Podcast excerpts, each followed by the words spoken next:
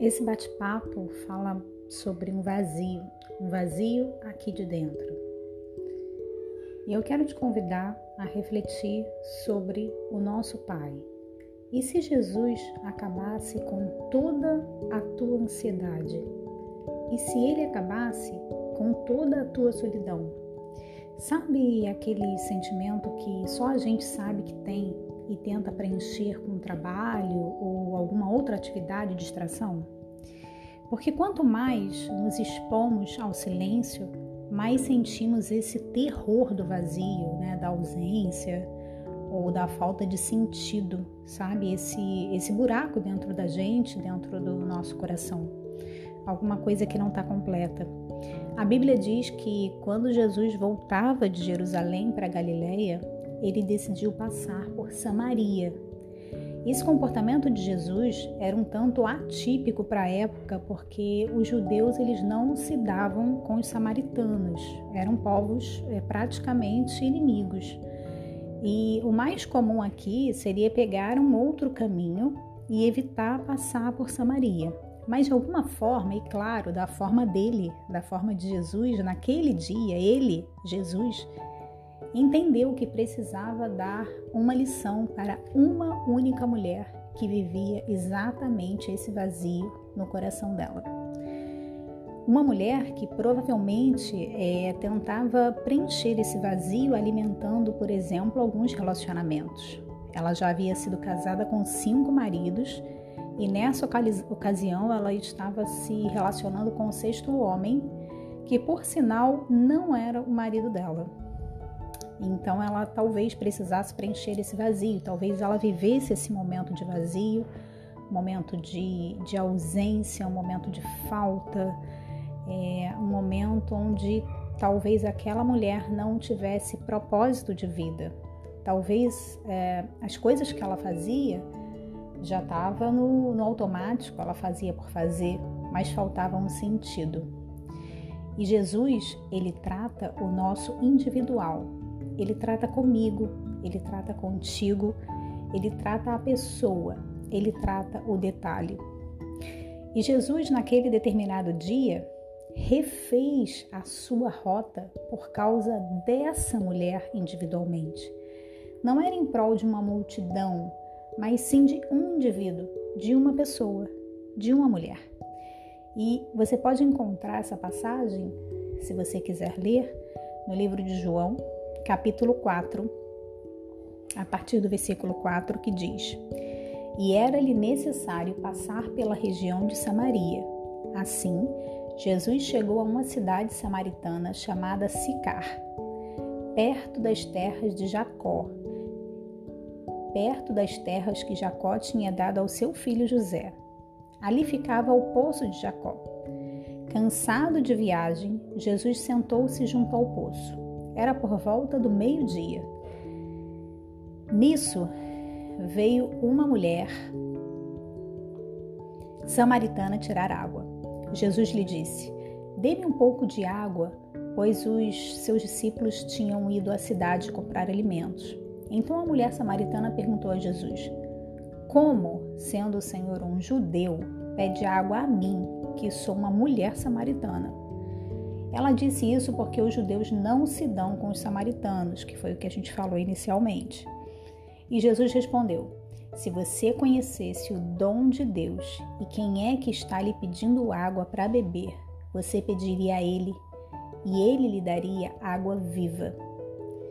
Ele é o único que pode nos dar água viva. O interessante é que nesse diálogo é Jesus que inicia a conversa. É Jesus que quebra o protocolo.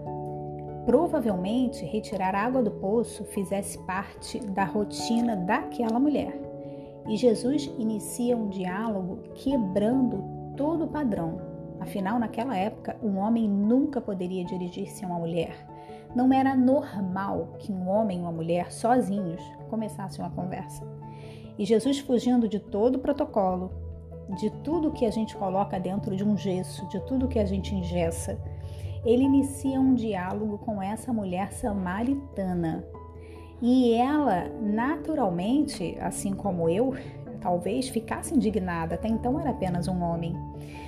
E Jesus vem e quebra barreiras. Para ele não há separação. Essa mulher aqui não entende em um primeiro momento, e é aqui que mora o X da questão. O fato de não entender inicialmente ou se indignar com aquele homem, inicialmente apenas um homem, de novo, né? Não fez com que ela perdesse o grande encontro da sua vida.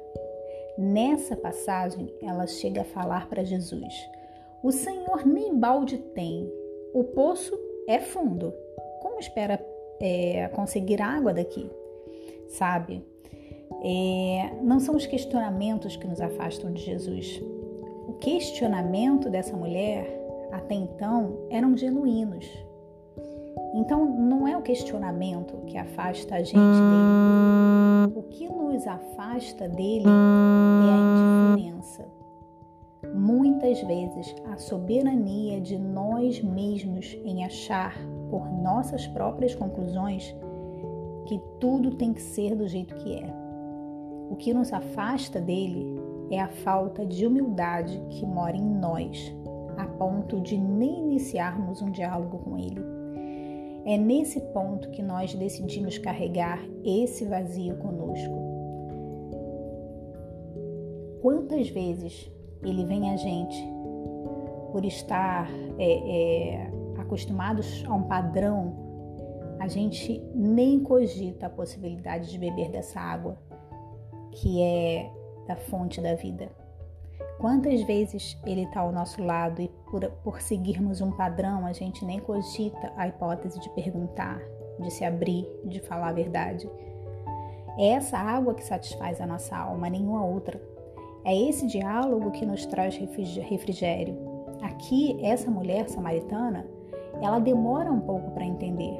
Foi quando Jesus pergunta do seu marido e ela responde: Eu não tenho marido. Você consegue perceber aqui a sinceridade dessa mulher? Até então, Jesus para ela era um homem e essa mulher, com toda dor, com toda humildade, eu digo humildade, com todo vazio existencial, não entrega nada, nada além da verdade. É dessa forma que precisamos nos aproximar de Jesus não existe outra fonte de água viva a não ser Ele, e também não existe outro caminho a não ser esse. No final do diálogo, ela percebe é, que aquele homem era um profeta, que era o Messias, e a partir dali ela começa a evangelizar e a testemunhar sobre a sua experiência com Jesus. Jesus transformou a vida daquela mulher, porque aquela mulher mesmo com toda dúvida, mesmo com toda incredulidade, decidiu falar a verdade. Ela decidiu ser humilde desde o início, ela decidiu ser ela, ela decidiu expor as suas dúvidas. E não é por causa da dúvida que Jesus deixa de vir. Quando a dúvida é genuína, quando o coração é sincero, ele vem para mim e ele vem para você. Ele, naquele dia, satisfez a sede daquela mulher. É exatamente isso que ele pode fazer por mim e por você. É exatamente esse vazio que ele vem preencher. O meu vazio, o seu vazio. Eu desejo que Deus abençoe a sua vida abundantemente, em nome de Jesus.